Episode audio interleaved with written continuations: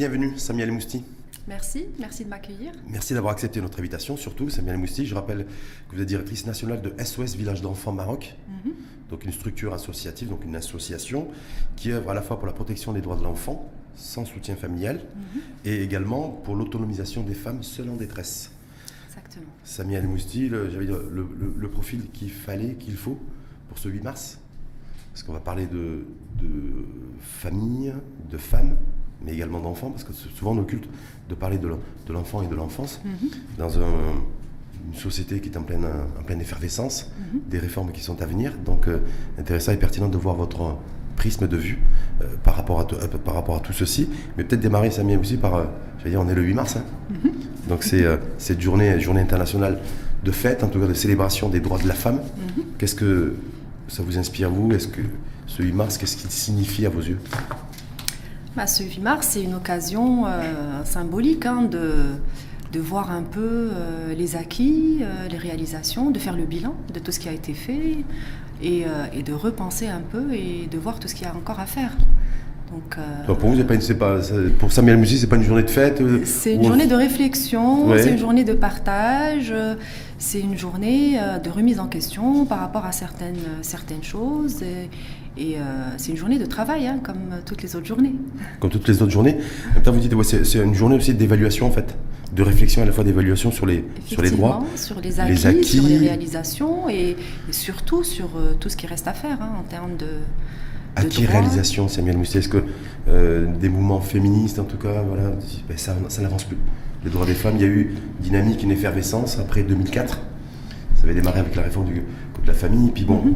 euh, on a vu l'émancipation visible, si je puis mhm. dire, des, droits des femmes. Et puis on a l'impression que depuis quelques années, mhm.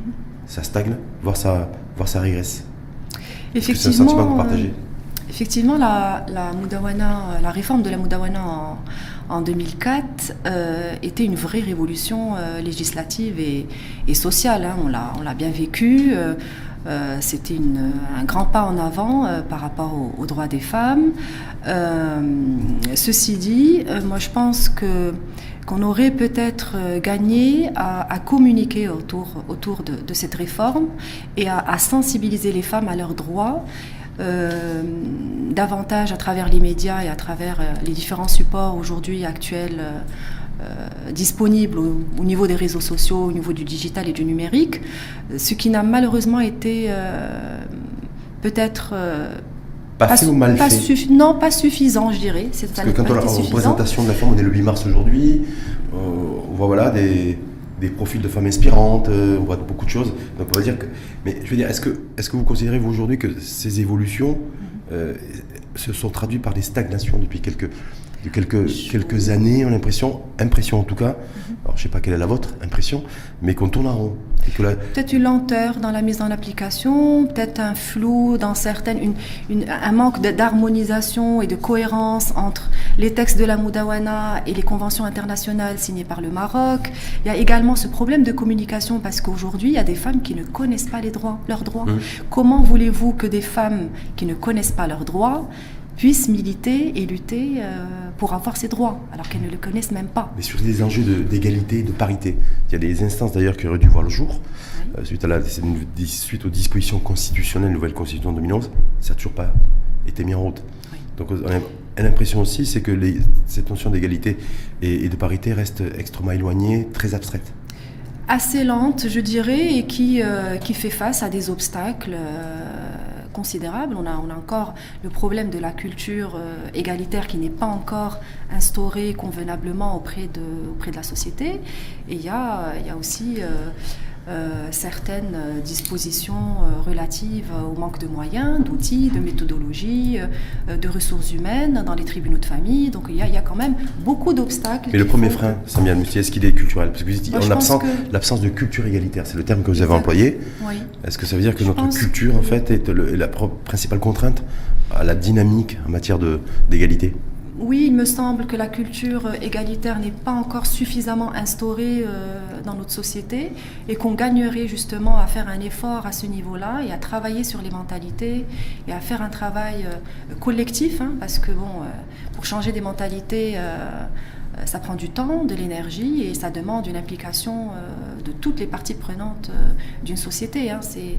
bon, la volonté est là. D'ailleurs, Sa Majesté le roi Mohamed VI, que Dieu l'assiste, l'avait clairement annoncé dans son dernier discours du trône en juillet 2022.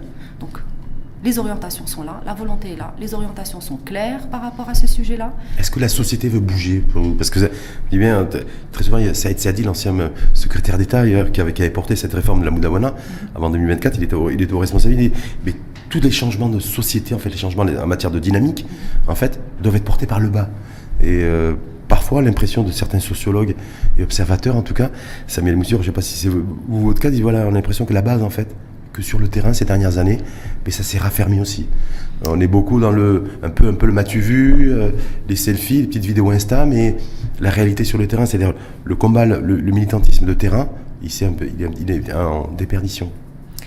Euh, peut-être, oui. Il y, a, en tout cas, il y a, matière à faire hein, au, niveau, au niveau du terrain. Il y a, beaucoup de choses à faire. Hein. Après, euh, euh, comme j'ai dit, il y, aura toujours des obstacles, il y aura toujours des réticences. Et surtout quand on parle de réforme ou de changement, ben, il y a toujours des résistances. Mmh. Hein, c'est un phénomène naturel. Il y a toujours une résistance au changement. Ça va prendre du temps, de l'énergie, des moyens. Ça prendra le temps que ça prendra, mais c'est un processus qui est, qui est normal processus normal aussi qui, qui, s'inscrit dans un contexte un peu particulier. Aussi, Donc euh, on, sort, on est en crise depuis, euh, depuis 2020, la crise pandémique, la crise inflationniste aujourd'hui. Est-ce que ça, ça complique les choses? Parce que quand on voit l'étude du HCP concernant les, le taux d'activité des femmes, c'est juste catastrophique. Exact.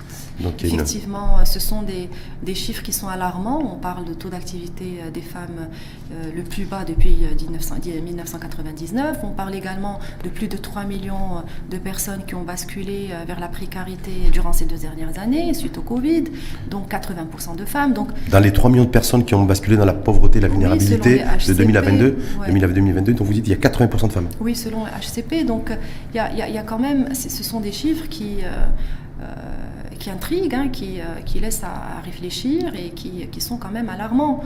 On devrait. Euh, chaque, crise, chaque crise, en fait, le principal impact, principale population visée, c'est les femmes. Effectivement, d'ailleurs, les, femmes étaient euh, les premières victimes de la crise Covid. C'était les, enfin, ce sont toujours les, chiffres qui nous ont été partagés par le Haut Commissariat au Plan. Donc, c'est la femme aujourd'hui est, est, plus, est plus, enfin, elle est plus à risque d'être impacté négativement euh, euh, par les crises que l'homme. Les, les, structures que vous dirigez, SOS euh, Village d'enfants marrons, qui a plusieurs antennes régionales, Effectivement, vous êtes installé dans différentes régions du pays. Est-ce que vous sentez depuis quelques semaines, depuis quelques mois aussi, mhm. avec l'impact de la crise inflationniste, la cherté de la vie, les tensions que ça peut aussi générer d'un point de vue social, mhm. un impact direct à la fois euh, chez les, les, femmes Les bénéficiaires, effectivement. sans ressources. Euh, oui, on sent, on sent l'impact de la crise actuelle, euh, aussi bien sur l'association que sur les bénéficiaires. Hein. Par rapport à l'association, oui, nous aussi, on, on est en crise. Hein. On, a, on a des, des, charges liées au transport qui commencent à, à flamber, surtout dans les régions où on a des, des, villages qui sont un peu, un peu on va dire, euh, qui, sont un peu dans le rural, comme mmh. celui d'Imzouren. Imzouren qui est à 15 km de Hussema et euh, où il n'y a aucun psychologue, aucun pédiatre, ni pédopsychiatre. Et donc, euh, au village d'enfants d'Imzouren, on est obligé d'accompagner les enfants jusqu'à Oujda pour voir un psychologue, par exemple. Donc ça fait 4 heures de route. Ça fait une mobilisation d'un chauffeur, d'un véhicule, de frais de gasoil, 4 euh, heures de route aller, 4 heures de route retour. C'est une mobilisation de toute une journée avec tout un staff euh, derrière. Donc c'est des charges en plus pour l'association. Il y a aussi les, budgets alimentaires qui ont un peu, qui ont connu une hausse. Euh, considérable. Donc nous aussi, on est touchés en tant qu'association à travers. Euh, Est-ce qu'il y a un impact aussi sur la croissance des bénéficiaires? Est-ce qu'il y a de plus en plus de bénéficiaires qui frappent, euh, qui frappent à, vos, à, votre porte, comme on dit oui, oui, on a plus de demandes, de plus en plus de demandes de, bénéficiaires, aussi bien dans le programme renforcement familial qui est dédié justement à soutenir les femmes seules en détresse et de les sortir de la précarité pour éviter qu'elles n'abandonnent leurs enfants. Donc c'est un, double objectif. Et puis également, euh, on a beaucoup de demandes d'admission d'enfants euh, sans soutien familial. On commence, c'est un phénomène croissant depuis, depuis Covid. Hein, depuis, Covid, On, a, on a des listes d'attente qui sont, euh, qui sont très importantes, hein, malheureusement. Donc tout ce qui, ce qui vous a fait dire au départ, quand je vous ai posé la question, euh, ce 8 mars, c'est une fête, une célébration. Vous avez dit non, c'est une, journée de réflexion et d'évaluation en matière des, droits des femmes. Et quand on entend ce que vous venez de dire, effectivement, il n'y a rien à fêter en fait. En tout cas, euh, pas aujourd'hui. Mmh. On, peut fêter la femme pendant toute l'année. Euh, D'ailleurs, on l'a fêté, on l'a fêté plusieurs fois l'année dernière avec la Coupe du Monde. On a, on l'a fêté à chaque match de foot euh, de l'équipe nationale. On a fêté la mère, on a fêté les mères. Avec euh, l'espoir que les hommes aussi soient, soient aussi, euh, aussi supporters qu'on ont été supportrices les, les, femmes lors de la Coupe du Monde au Qatar, parce qu'il y a beaucoup de femmes qui étaient supportrices. Mais on va revenir sur les enjeux, parce que code de la famille aussi, code pénal et code de la famille, mhm. vous êtes directement ou indirectement concernés aussi. Et je suis intimement convaincu que vous avez un avis plus ou moins arrêté aussi sur ces vrais sujets, parce que ça conditionne aussi eh ben, euh, la protection de l'enfant et l'environnement dans lequel un enfant doit vivre. Mm-hmm. Euh, regard que vous portez-vous là-dessus Parce que quand on parle du code de la famille ou du code pénal, c'est deux réformes qui sont inscrites a priori dans l'agenda politique 2023. C'est Samia Mousti, euh, est-ce que vous avez, vous, des attentes particulières sur cette double réforme code pénal qui mm-hmm. devrait être présentée au mois d'avril mm-hmm. par le ministère tutelle et devrait suivre d'ailleurs la réforme du code de la famille? Oui, je suis très optimiste hein, par rapport à, aux réformes à venir et, je pense qu'il était temps hein, qu'on réfléchisse à, ces réformes euh, parce que jusque-là, euh, euh, la Moudawana aujourd'hui est en, déphasage un peu avec, avec les conventions internationales qui sont signées par le Maroc. Il y a également un manque d'harmonisation des textes, donc il y a il y, a, plusieurs textes à revoir, à revisiter, à réadapter au contexte actuel euh, du pays. Hein. Donc euh, le pays quand même a évolué depuis 2004, a beaucoup évolué depuis 2004. Donc, la cause du pays, c'est la société a évolué? Ah oui, elle a beaucoup évolué depuis 2004. Quand on voit les principaux indicateurs, on se dit voilà, ici même il y a une dizaine de jours, je recevais Soumia Namen Gessous, celui qui a fait tout un travail de réflexion justement sur la situation des, euh, des couples. Mhm. des mariages et surtout des divorces. Mhm. Donc, mettant en perspective qu'un mariage sur trois se solde par un divorce. Donc, voilà, explosion des, cas de divorce, de, de divorce aussi avec enfants. Donc, il y a, parce qu'il y a toujours la centralité, mm. c'est votre vous, c'est votre leitmotiv et votre engagement autour de, l'enfant, c'est pas forcément très bien géré. Il y a les enjeux en matière de tutelle.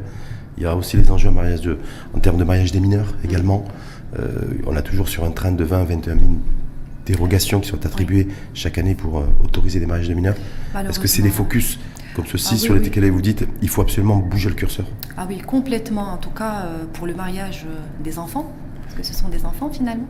C'est, euh, moi, je pense qu'il est temps qu'on puisse être en phase avec, avec la Convention internationale des droits de l'enfant et qui interdit systématiquement tout mariage d'enfants et qu'on ne, laisse plus la, la, la possibilité de faire des exceptions.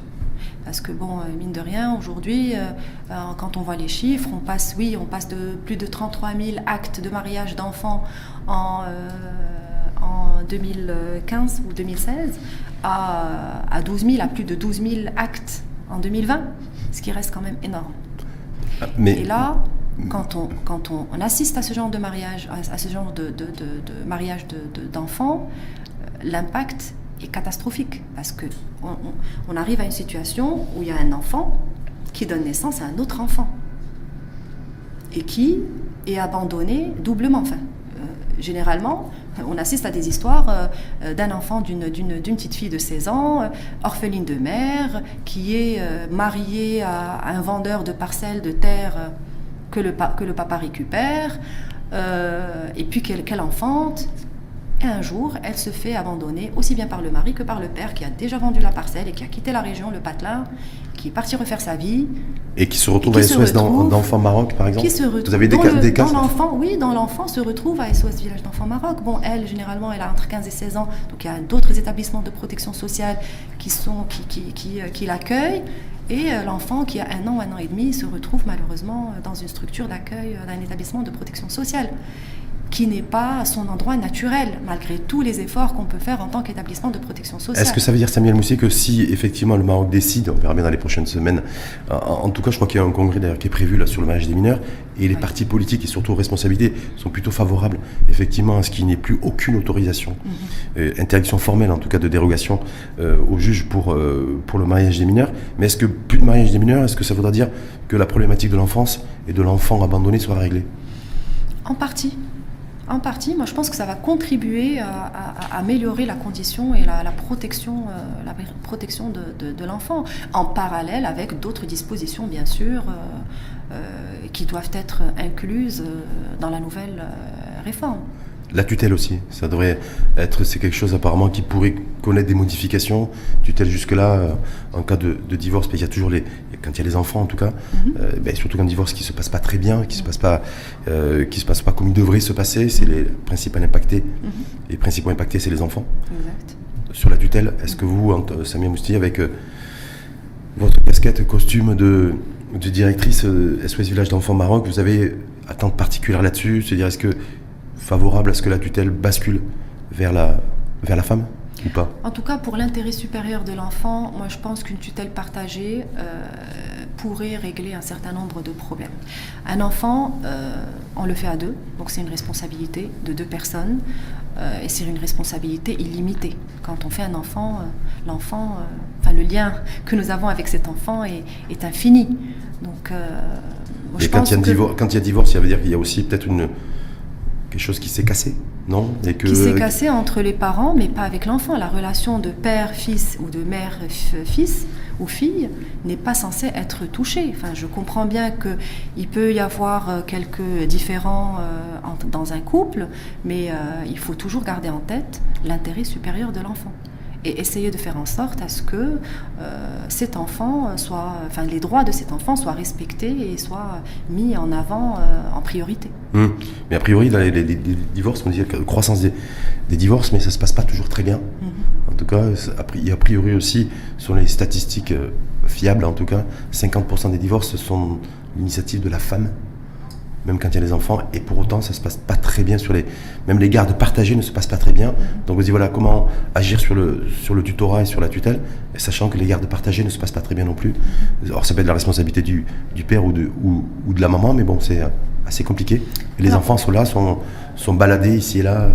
Alors dans le, dans, euh, dans le cadre du, programme renforcement familial de SOS Village d'enfants Maroc, euh, qui vise justement à accompagner euh, les femmes seules en détresse, qui sont généralement veuves, divorcées ou abandonnées par les maris, parce qu'il y a aussi ce, mmh. ce fléau d'abandon aujourd'hui qui devient de plus en plus présent. on assiste à des cas où, où le juge de la famille retire la tutelle à, au père et l'accorde à la mère. Donc euh, c'est des cas exceptionnels et, c'est au juge de la famille de décider quel est, euh, où est l'intérêt supérieur de cet enfant.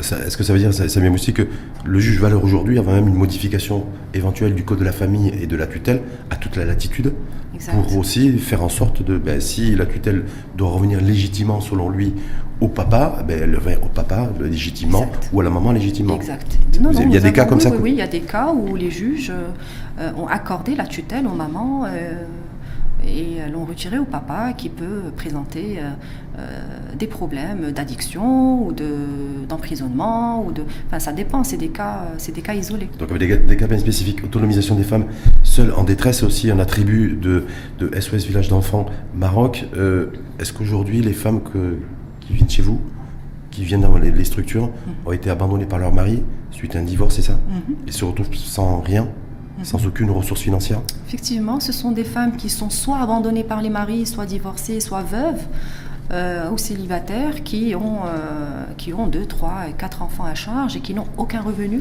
ni formation. Euh, particulière. Donc là, c'est un programme qui vient en lutte contre la précarité et en lutte contre l'abandon des enfants, pour éviter à ce que ces femmes abandonnent leurs enfants. Donc on agit chez SOS Village d'enfants au Maroc, on agit sur les deux niveaux. On essaye d'accompagner la mère euh, au niveau psychologique déjà, parce que mhm. généralement elles sont dans un état euh, très abîmé, euh, traumatisant. Et puis on essaye de les former à un métier qui, peut, qui peut leur permettre d'avoir un revenu ça peut être une formation euh, pour la couture, le tissage, la cuisine, la boulangerie, etc. Donc l'idée, c'est qu'elle soit formée et qu'on puisse lui accorder les outils pour qu'elle puisse créer une AGR et avoir un revenu stable. On l'accompagne également à travers des partenaires pour créer son statut d'entrepreneur, pouvoir facturer. On essaie de lui, de lui euh, élargir le réseau pour qu'elle puisse facturer à certaines, certaines entreprises. Donc Ça, c'est par rapport à, tout ce qui est euh, service offert à la femme bénéficiaire. Bien sûr, à côté de tout ce qui est juridique et légal, et euh, accompagnement, renforcement des capacités, tout ce qui est parentalité positive, quel est le rôle de la maman, comment éduquer ses enfants, toutes ces aptitudes qui généralement sont absentes euh, chez ce genre de, population. Est-ce que c'est un phénomène qui est en croissance, le fait d'avoir. Est-ce que vous avez de plus en plus de femmes veuves ou divorcées sans aucune ressource euh, qui, euh, qui, qui, viennent au sein de votre établissement Oui, oui, il y, en, a, plusieurs. Et aujourd'hui, on assiste également à la demande des autorités locales parce qu'il y a, a l'INDH qui soutient, euh, qui soutient beaucoup ce programme renforcement familial dans, dans toutes les, les, les, régions précaires, on va dire, de, du Maroc. Et, euh, et, on, a, on a de plus en plus de demandes des autorités locales qui nous ramènent les listes de précarité. Plus en ville que, que, dans le monde rural ou c'est euh, du 50-50 Dans le périurbain, dans le périurbain, dans certains quartiers périphériques des grandes villes. Euh, donc on en a, on en a plusieurs. Hein. Par exemple, uniquement sur Casablanca, on, est déjà à cinq programmes en renforcement familial. On a Titmelil, Medjouna, Hassani, Rahma, euh, euh, donc ce sont quand même des, régions un peu, un peu euh, donc structure, structure d'accueil à la fois d'enfants abandonnés, je rappelle, SOS Village d'enfants, et, à la fois aussi des, les, des femmes en détresse. Alors les femmes seules en détresse, on les accompagne chez elles. Donc, comme j'ai dit tout à l'heure, on essaie de les accompagner pour avoir un revenu et s'autonomiser au niveau économique et financier. Et puis, en parallèle, on essaie d'assurer les besoins élémentaires et essentiels des enfants, à savoir l'alimentation, la santé, la scolarité et ça, vous le faites sur place, sur site, comme on dit On le fait sur place chez la famille parce qu'on estime que euh, l'endroit naturel d'un enfant est au sein d'une famille et pas dans une institution et que euh, de toute façon, il n'y a pas de famille parfaite. Et que, euh, quelle que soit la précarité ou le niveau de précarité de la famille, ça reste la famille. Oui. On essaye. On voit bien qu'il y a des profondes inégalités aussi entre un enfant qui évolue, euh, qui a la chance en tout cas d'évoluer dans un milieu social aisé, mhm. donc en termes d'accessibilité, éducation, santé, mhm. alimentation, qu'un enfant qui est issu d'un milieu social défavorisé et qui peut se retrouver aussi et qui peut basculer dans la précarité, la pauvreté la plus extrême. Oui.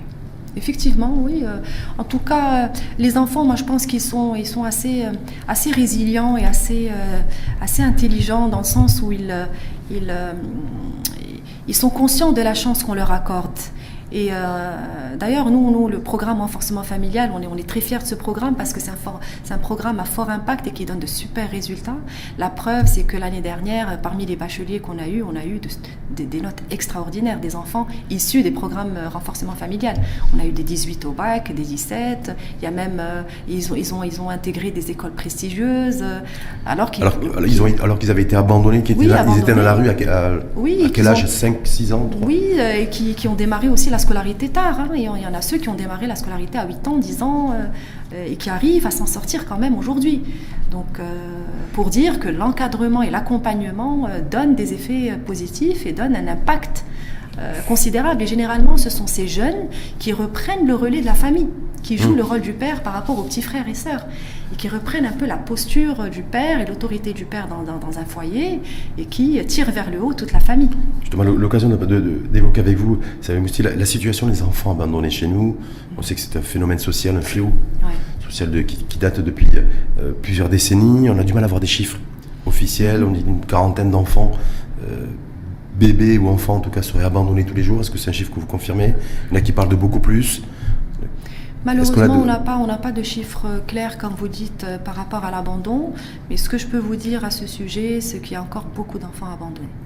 Il y a encore beaucoup d'enfants euh, sans soutien familial qui ont vraiment besoin d'accompagnement, euh, que ce soit les enfants en situation de rue, les enfants qui naissent en, prison, les enfants d'histoires de, et de cas sociaux qu'on retrouve dans, dans, les tribunaux. Donc il y a encore ce fléau d'enfants abandonnés ou sans soutien parental ou familial pour lequel on, devrait agir euh, davantage. Vous comprenez, vous, c'est ceux qui disent on ne peut pas modifier l'article 490 et décriminaliser les relations sexuelles hors mariage entre personnes consentantes parce qu'on a, a envie de freiner ce fléau d'enfants abandonnés. Donc il y a ce lien qui est fait entre le code pénal, cet article 490, et l'abandon d'enfants. Vous savez, quand, on, euh, quand, euh, quand je, on traite au niveau de l'association les dossiers d'admission des enfants qu'on reçoit, euh, ils ne sont, pas, sont pas forcément des enfants nés hors mariage. Hein. Ce sont des enfants, comme j'ai dit tout à l'heure, qui peuvent être de maman mineure, de maman mhm. enfant, euh, ou d'une relation euh, qui a mal tourné, euh, où le père aurait tué la mère, et, la petite a 3 ans, elle n'a pas de famille, le père se retrouve en prison, personne ne veut de cette petite fille, donc on l'accueille chez nous. Donc c'est des histoires, c'est beaucoup, beaucoup d'histoires d'histoires sociales. douloureuses et difficiles hein, et, compliquées. Douloureuses et traumatisantes. Hein. donc, et le placement? Comment ça se passe Parce qu'effectivement, il y a le, premier malheur, la première difficulté, la première douleur, en fait, c'est de se retrouver dans la rue quand on est un enfant, euh, de manière prématurément. Puis en même temps, comment ça se passe le placement chez, euh, au sein de votre structure SOS Village d'enfants Maroc ou autre, mais en tout cas, au sein de votre structure, il doit y avoir un jugement qui doit être rendu? Oui, effectivement. Est-ce que là, le, le, circuit aussi via la justice, est-ce qu'il est fluide? Est-ce que le placement se fait sans trop de douleur? Parce qu'on sait qu'au départ, c'était extrêmement douloureux. Mhm. Non, aujourd'hui, euh, je pense qu'il y a une coopération euh, très intéressante et, euh, et, assez importante avec les autorités compétentes, enfin, notamment les tribunaux de la famille, les tribunaux des mineurs, les juges des mineurs. Donc, non, le placement se fait. Parce qu'il y en a certains qui disent qu'il y a des juges aussi, ou en tout cas, on va dire certains juges qui sont un peu réticents culturellement d'ailleurs, mhm. pour des raisons de culture en fait, de placer comme ça, d'autoriser le placement d'un enfant abandonné dans une une structure d'accueil parce qu'il n'y a pas de cadre juridique aussi Non, ce n'est pas le cas pour nous. En tout cas, nous, euh, pour les, juges des mineurs et les juges de famille, euh, euh, au contraire, on, a, on, reçoit beaucoup de demandes de placement. On a un problème de capacité d'accueil. Malheureusement, on ne peut pas accueillir tous les enfants parce qu'on est limité par des capacités d'accueil. On est limité également par des moyens et des ressources moyens financiers. financières. Donc on peut malheureusement pas accueillir euh, tous les enfants. D'ailleurs, on est en train, dans le cadre de la stratégie de développement de SOS Village d'enfants Maroc, on est en train de, de, mettre en place un nouveau euh, village d'enfants SOS au niveau des provinces sud pour nous permettre justement d'absorber cette demande euh, supplémentaire qu'on commence à, à, ressentir. Il y a combien de bénéficiaires aujourd'hui? Il y a combien d'enfants 1337 enfants sur différents programmes et nous avons plus de 526 femmes bénéficiaires des programmes renforcement familial. Et vous dites, et la, demande est toujours de plus en plus forte Exactement. On a, beaucoup de demandes euh, d'ouverture aussi bien de programmes de renforcement familial par certaines préfectures, certaines provinces, que euh, d'ouverture de villages et d'établissements de, protection sociale. Est-ce que vous n'avez pas l'impression de parfois de faire le, boulot de l'État? Que je me dis, voilà, j'ai l'impression que quand on est comme ça à la tête d'une structure d'accueil d'enfants abandonnés, de, de mamans euh, vivant seules en détresse et sans aucune ressource financière, c'est que voilà, on se retrouve au banc de la société et que quelque part, voilà, ils n'ont que des structures d'accueil euh, comme, euh, euh, comme alternative. Et que donc je me dis, est-ce que c'est pas se substituer à l'État? Aujourd'hui, les, associations de prise en charge d'enfants sans soutien parental font, du, du, travail, on va dire, je vais dire, très lourd. C'est très lourd comme travail, c'est une très grosse responsabilité, euh, c'est aussi une charge mentale euh, très importante. Euh, on essaye de le faire en complémentarité des efforts de l'État. On essaie de le faire en synergie avec les acteurs et toutes les parties prenantes de la société. D'ailleurs, dans notre conseil d'administration, nous avons des représentants du ministère euh, de tutelle. Nous avons également des représentants de l'entraide nationale qui fait aussi mhm. euh, beaucoup d'efforts à ce niveau-là. L'INDH aussi Non L'INDH, nous avons, nous avons quand même le soutien et, l'accompagnement des autorités locales. Donc il y a un vrai partenariat, vous dites une vraie... Il y a un partenariat, bien sûr. On travaille en synergie. On essaie de partager également nos, best practices, nos, nos, nos meilleures pratiques euh, en termes de prise en charge, parce qu'il ne faut pas oublier quand même que SOS Village d'enfants au Maroc euh, et, euh, actrice depuis, euh, euh, plus de 38 ans. Donc on a quand même une expertise et une expérience cumulée de 38 ans au Maroc et puis de plus de 75 ans dans le monde. Donc on a un certain nombre de, process et de procédures et de bonnes pratiques qui sont rodées, expérimentées et qu'on partage également avec les autres acteurs de, l'écosystème associatif. Donc il y a quand même du travail collaboratif qui est fait avec, avec toutes les, parties prenantes. Euh. Est-ce qu'il y a un effort financier aussi et budgétaire qui est suffisant à vos yeux euh, de la part de l'État, de l'administration en tout cas, de ces différents ministères à l'égard de, SOS Village d'Enfants Maroc? Alors pour vous donner une idée un peu claire par rapport au financement de l'association, ce qu'il faut savoir c'est qu'aujourd'hui SOS Village d'Enfants Maroc est financé à 60% par les individus, par les particuliers, les Marocains, du Maroc. C'est quoi C'est les dons c'est du, parrainage. C'est le système de parrainage avec lequel SOS Village d'enfants est connu depuis, euh, depuis plusieurs années, qui consiste à une contribution mensuelle régulière euh, d'un montant, euh, mhm. d'une partie de la prise en charge ou d'une totalité de la prise en charge d'un enfant. Donc ça, ça constitue 60% de... Euh, Juste, si, si, si vous permettez, la prise en charge d'un enfant dans une structure telle que SOS Village d'enfants Maroc, ça représente quoi en termes d'un point de vue numéraire? Est-ce qu'on est sur 20 000 dirhams, 30 000 dirhams, 40 000 dirhams par an? Plus, moins? Euh, On est sur une moyenne de 1500 dirhams par mois. Par mois. Donc ça veut dire qu'accompagner un enfant au sein de SOS Village d'enfants Maroc pendant une année, donc on est sur un budget, un engagement financier en tout cas d'un donateur autour d'entre 10 et 15 000 dirhams par mois, par an. Exact. Et ça, ils sont nombreux à le faire Oui, ils sont 60% à le faire, euh, dont 80% de femmes. Ah bon? 80% de femmes? 80% de femmes, effectivement. Donc, ça veut dire que de facto que 20% d'hommes, c'est ça? En principe. Les hommes seraient-ils moins généreux? euh, je sais pas, il devrait, devrait d'ailleurs y avoir une étude à propos de ça. Ah Donc nous, on a fait une petite étude. Avec une approche sociologique Oui, on a fait une petite étude de profiling euh, de nos parrains et de nos marraines et on a, on a ressorti ces éléments-là. Donc ce sont 80% de femmes euh, qui constituent euh, les, marraines et les, enfin, les marraines de l'association. Donc en, finançant la scolarité, en tout cas la prise en charge d'un enfant au sein de votre structure, donc ça vous dit que c'est 60% 100% d'individus, de particuliers, de Marocains. et, les restes, et, le restant euh, Et le restant, donc nous avons euh, près de 25% d'entreprises qui sont engagées euh, socialement avec nous, des entreprises marocaines et aussi des multinationales, et puis 15% des fonds publics. Donc là, on va retrouver l'INDH, l'entraide nationale, euh, le ministère de tutelle, etc. Donc c'est que tout ça, c'est 25, 15%. C'est largement inférieur aux entreprises, au financement des entreprises. Est-ce que ça veut dire que c'était largement insuffisant? Euh, Et est-ce que dans les autres pays, parce que je rappelle qu'effectivement SOS Village d'enfants Maroc, euh, enfin SOS Village d'enfants existe, existe, dans différents pays dans le monde? Exact. Euh, est-ce que c'est on est sur le même ratio si on fait un benchmark Si on fait un benchmark avec d'autres pays euh, qui nous ressemblent un peu en termes de culture et euh, par exemple la Jordanie, la Jordanie ils sont à 60% de budget de l'État. Par exemple, la Tunisie pareil, ils sont à 50% de, budget de l'État, de fonds publics.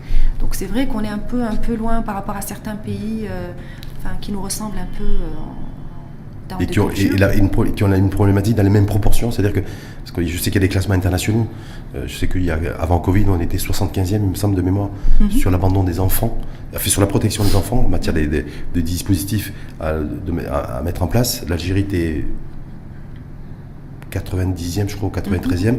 La Tunisie faisait mieux que nous. Mhm. Est-ce que ça, c'est voilà, donc c'était voilà, dans ce ratio-là, est-ce que les, on est sur les mêmes proportions aussi de, voilà, la même problématique dans les mêmes proportions? Avec un modèle économique un peu inversé. Effectivement, bon, c'est pas c'est pas tout à fait les mêmes proportions. La Tunisie, euh, par exemple, ont à peine deux villages, deux villages d'enfants SOS. Nous, on est à cinq, on est en train de faire un sixième.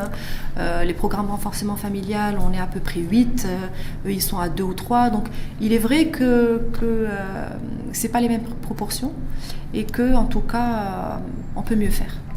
Est-ce qu'on peut mieux faire aussi sur. Alors ça, j'ai été surpris en préparant la venue de Samuel Mousti là-dessus parce que j'ai sur l'absence de cadre juridique sur les euh, concernant les structures familles d'accueil. Effectivement. C'est quelque chose qui était apparemment en gestation depuis 2014. Effectivement. Qui avait été et on était en 2023. Ça devait être apparemment euh, mis en route cette loi, ce projet de loi en 2021, et on n'a toujours rien. Effectivement. Donc euh, là, également, à l'association, on plaide pour, pour avoir un cadre juridique et légal pour le placement en famille d'accueil, parce qu'on est convaincu que, que la meilleure place d'un enfant reste au sein d'une famille, d'un foyer. Euh, malgré euh, tous les efforts que peuvent faire les, établissements de protection sociale. Euh, nous avons testé avec le soutien de plusieurs juges qui nous ont fait confiance et qui nous ont accompagnés dans cette démarche, notamment au niveau, au niveau d'Agadir. on a testé ce concept et on a vu que l'impact était, était important. On, a, on en a fait d'ailleurs une étude, on a fait une étude d'impact sur les placements effectués ces dix dernières années et on a pu ressortir avec, euh, avec des recommandations intéressantes euh, et qu'on a partagées d'ailleurs avec le ministère mhm. pour renforcer ce plaidoyer euh, pour le cadre juridique. Pourquoi ça bloque? Pourquoi ça stagne encore?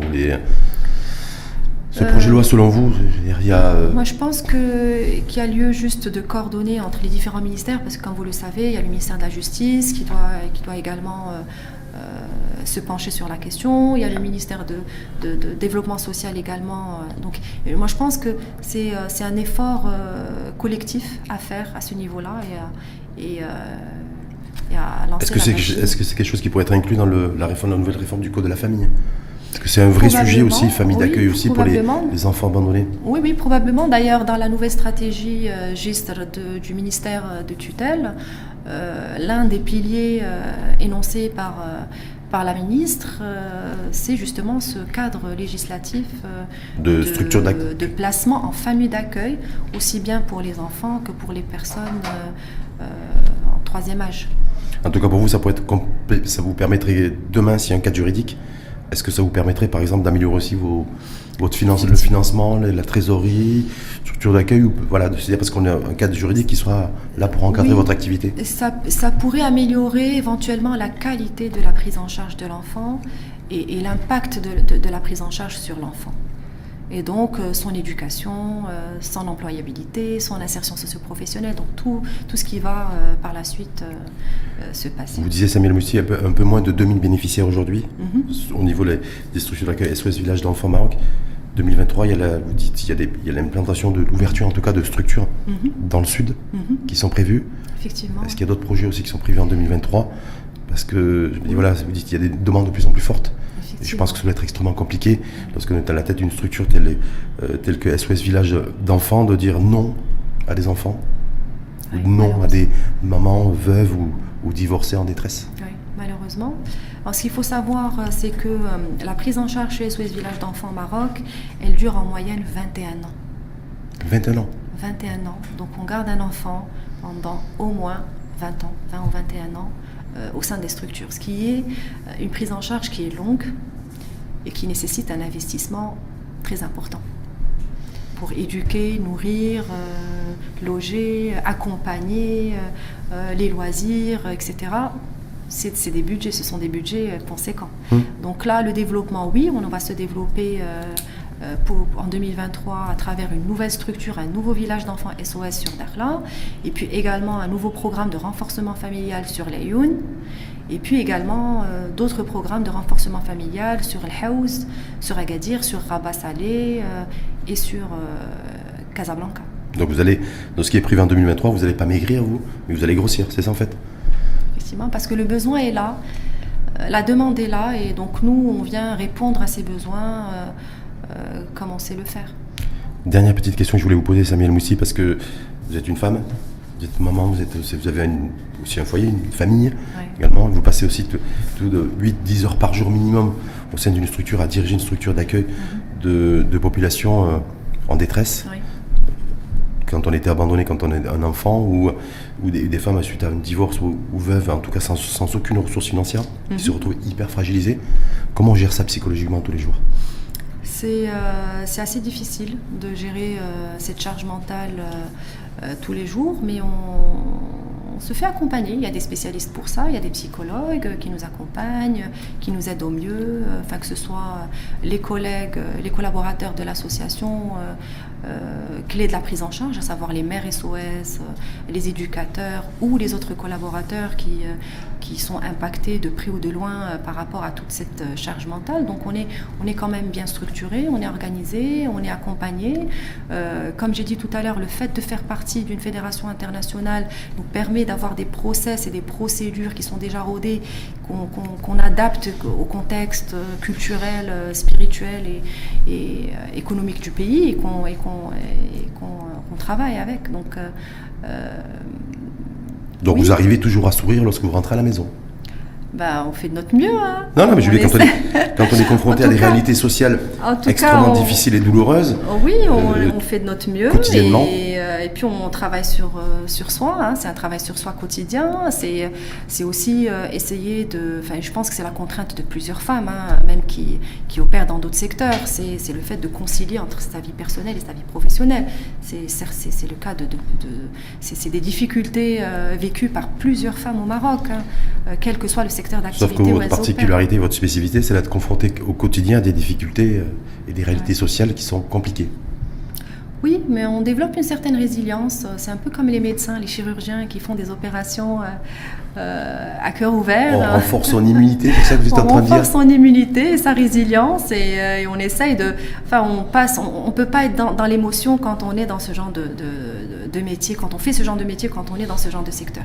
Il faut qu'on soit constamment dans une optique d'action et de solution. Donc on, on, essaye de faire au mieux pour être dans l'action et dans les solutions et, et, sans se déshumaniser non plus. Sans se déshumaniser non plus, bien évidemment. C'est l'émotion qui nous permet d'être en action permanente et en recherche de solutions permanentes. Merci infiniment, Samuel Mousti. Merci à vous. Pour d'avoir fait ce débat L'Info en face. 8 mars, parce que 8 mars, c'est la célébration, en tout cas la fête ou l'évaluation des droits acquis des femmes, partout dans le monde, dans chaque pays d'ailleurs.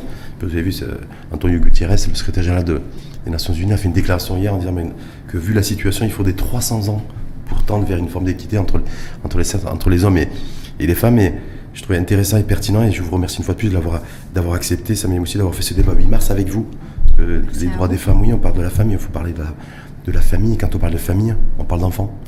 Donc c'était important aussi de, de, parler aussi de ce prisme-là, de ce 8 mars, de ces réformes aussi, code pénal et code de la famille, ces enjeux, parce que la principale, dire, la principale centralité, mhm. c'est l'enfant et la protection de l'enfant, même si parfois malheureusement, trop souvent, certains l'ignorent. Merci en tout cas infiniment à vous, Samuel Mousti, donc directrice nationale de SOS Village d'enfants Maroc. Merci à vous. Association, structure associative qui, euh, qui œuvre pour la protection des droits de l'enfant sans soutien familial, donc abandonné clairement, ce que ça veut dire plus ou moins.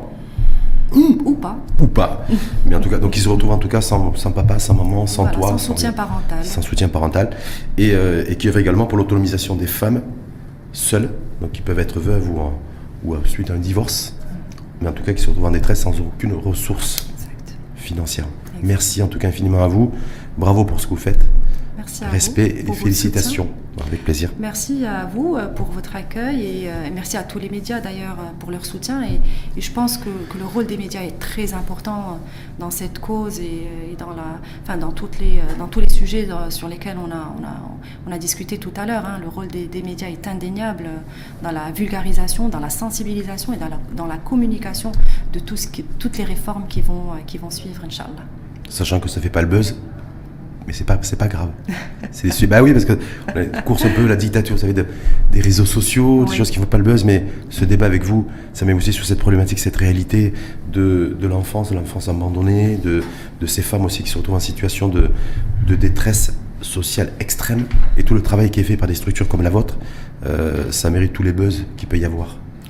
Merci une fois de plus, en tout cas à vous, Samuel Mousti, et bonne continuation et à très bientôt. Merci.